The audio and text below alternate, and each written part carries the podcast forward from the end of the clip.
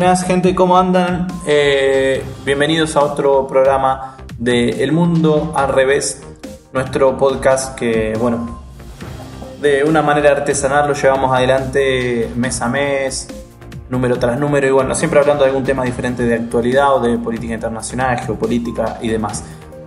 entre las noticias que han impactado a nivel político, principalmente en la República Argentina y también creo que va a tener alguna influencia en la política eh, latinoamericana, de aquí de América del Sur, es la candidatura de eh, Alberto Fernández como presidente y Cristina Fernández de Kirchner como vicepresidente. Cristina Kirchner se bajó de la candidatura presidencial y dejó como presidente, lo postuló como presidente, apoya a Alberto Fernández, que recordemos que Alberto Fernández fue quien en este último tiempo estuvo eh, andando por todos los programas de televisión, por los canales, los programas de radio, eh, como si fuese casi un vocero de Cristina y bueno, estuvieron un tiempo alejados por diferencias políticas y en el último tiempo se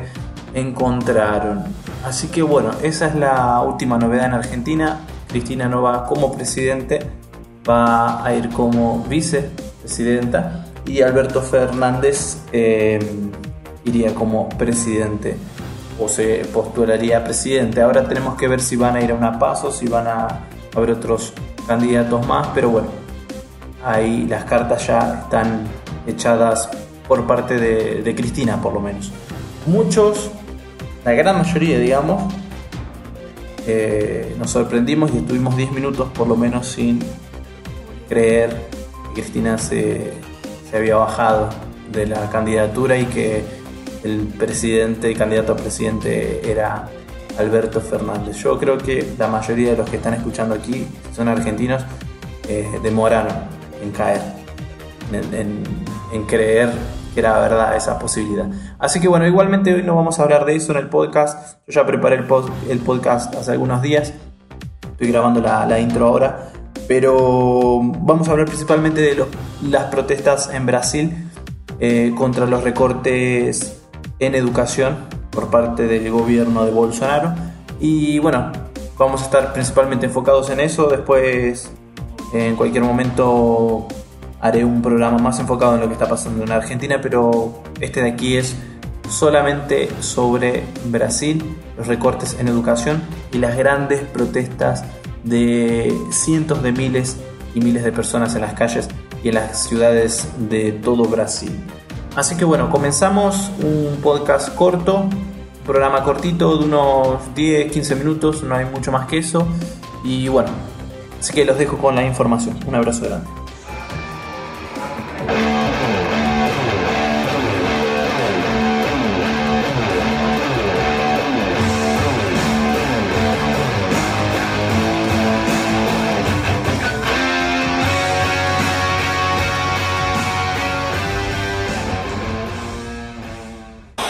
Bien, estamos leyendo aquí el periódico Semana de Colombia.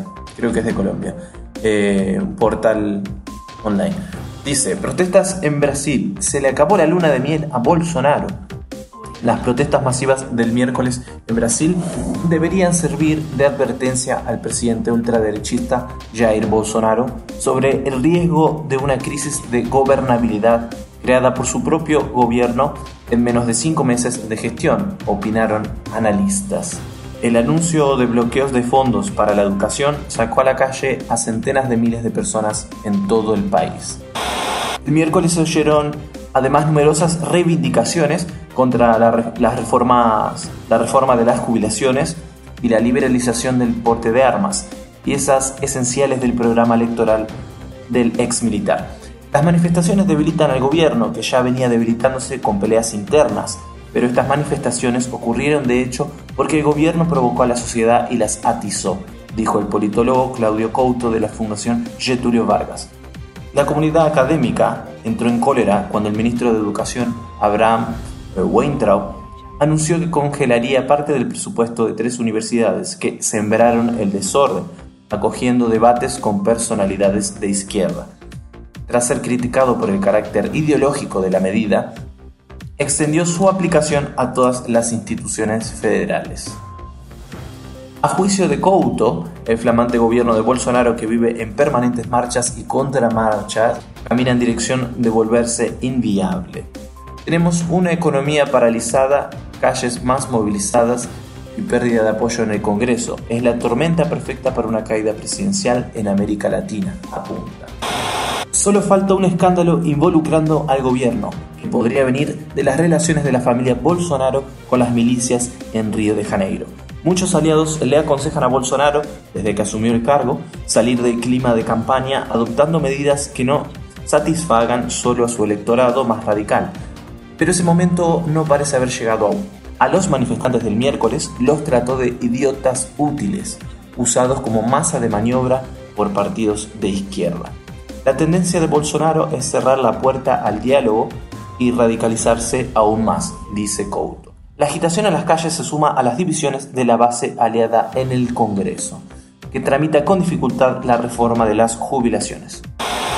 Mientras la gente salía a la calle, Bolsonaro desde Dallas, desde los Estados Unidos, em, decía lo siguiente cuando le preguntaban sobre las protestas y sobre los recortes a las universidades. Él decía, es natural, es natural, pero la mayoría allí en las protestas eh, es militante. Si tú le preguntas la fórmula del agua, no saben, no saben nada. Son unos idiotas útiles que están siendo usados como masa de maniobra de una minoría viva, de una minoría experta que compone el núcleo de las universidades federales en Brasil. Decía el presidente en la puerta del hotel en donde estaba hospedado, rodeado de manifestantes a su favor. Por supuesto, la respuesta a estas idioteces que decía Bolsonaro desde Estados Unidos eh, fue contestado masivamente en las calles de Brasil por los estudiantes, profesores, ciudadanos brasileños, con manifestaciones en todas las capitales, ciudades importantes de Brasil, a lo largo y ancho de todo el país. Más de 100.000 personas, 200.000 personas en Río de Janeiro, en San Pablo, en Brasilia. Eh, se volcaron a las calles y dejaron bien en claro la postura y debilitaron de una forma visible, porque los medios lo cubrieron ampliamente en todo Brasil, dejaron visible la debilidad que tiene el gobierno de Bolsonaro cuando se aplica un poco de presión popular. Vamos a ver aquí entonces qué es lo que reclamaban las universidades federales. Eh, Greve Nacional de Educación. Estoy leyendo un panfleto directamente de los que entregaban las protestas. Dice, el bloqueo del 30% de la financiación de todas las universidades y de todos los institutos federales fue anunciado por el Ministerio de Educación eh, el último día 30. Las instituciones de, enseñanza superior eh, van a quedar sin dinero para pagar el agua, la energía, internet, servicios de limpieza, seguridad y la mantención de equipamientos. Los restaurantes universitarios pueden parar de funcionar programas de asistencia a estudiantes pobres también están amenazados. No habrá dinero para terminar obras ni para comprar o para reponer equipamientos de informática, equipamientos para laboratorios y para hospitales. Puede impedir el cierre del año académico en las universidades y en otras instituciones. Los servicios que las universidades ofrecen gratuitamente para la población, como la atención médica, exámenes, cirugías, eh, asesoría jurídica, tratamientos odontológicos, psicológicos, cursos de idiomas, atención veterinaria, entre otros, pueden parar. Bibliotecas, museos y estaciones ecológicas también serán afectadas.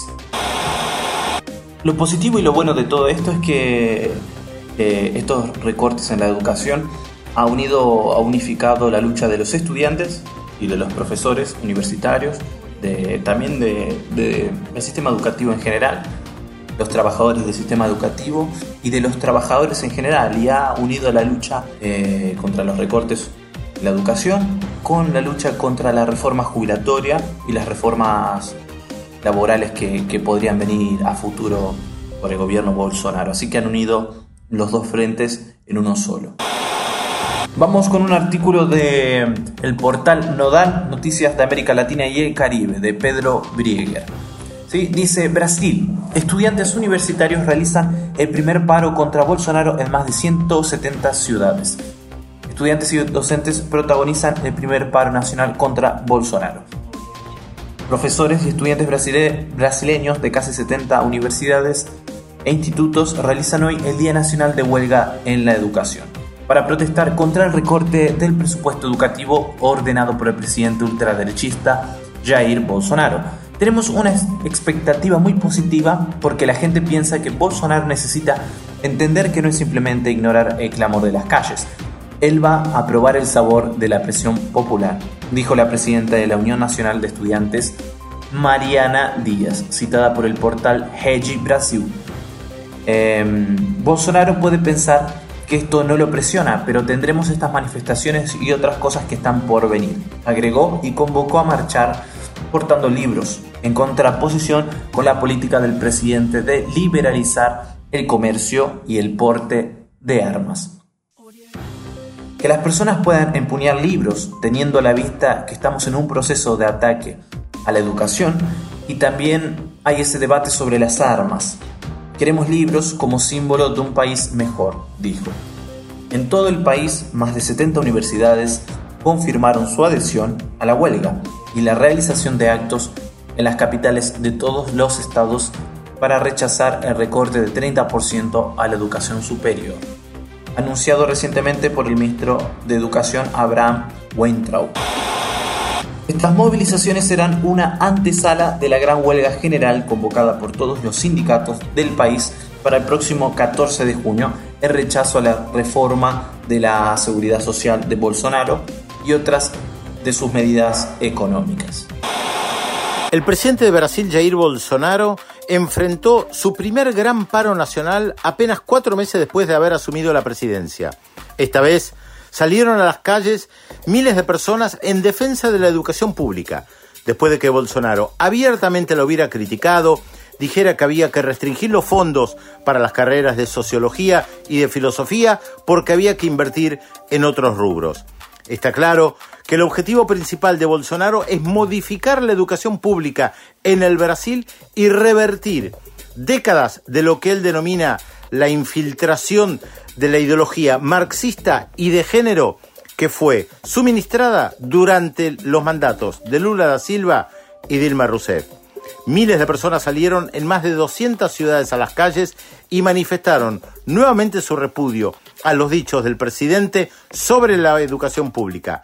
La consigna central era libros sí, armas no, en referencia a los decretos del presidente de liberar la posibilidad de que mucha gente pueda utilizar armas en defensa propia.